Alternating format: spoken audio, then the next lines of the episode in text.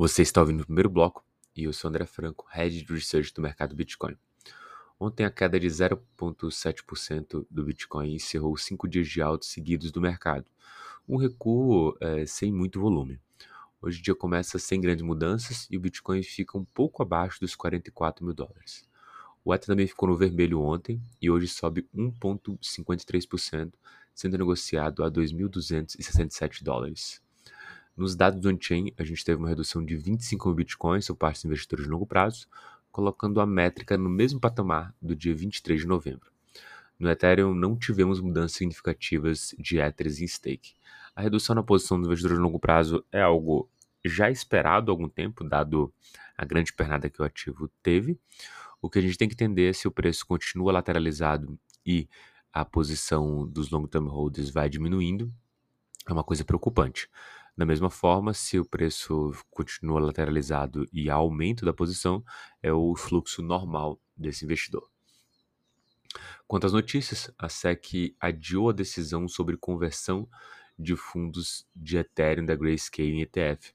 A SEC disse na última terça-feira que vai precisar de mais 45 para avaliar a mudança de regra que permite que a Grayscale converta o fundo de Ethereum em ETF à vista.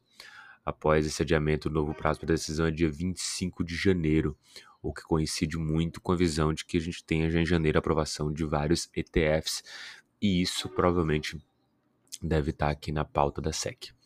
Segunda notícia, né, o mercado de stablecoins se expande depois de 18 meses de retração, um movimento que sempre vem é, cantando para a gente a bola de maior liquidez no mercado, é o aumento dos stablecoins. O destaque agora vai para o SDT, é, o Tether, que atingiu a capitalização de mercado recorde de 89 bilhões. Os dados mostram aí que as maiores stablecoins aumentaram quase 5 bilhões no mês passado para 124 bilhões de dólares em circulação. A expansão ela representa uma grande reversão da tendência de um período de baixa prolongado, que começou ali mais ou menos em maio de 22, que a gente pode cravar como o começo de verdade do bear market. Por último, os fundos de criptomoedas registrando as maiores entradas de capital desde o rally do Bitcoin em 2021.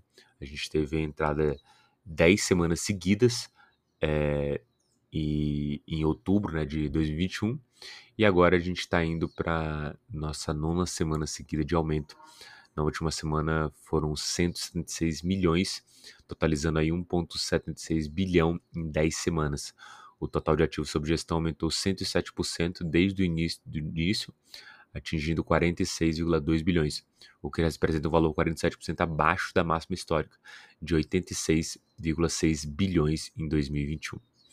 Perfeito? Muito bom dia a todos, bons negócios.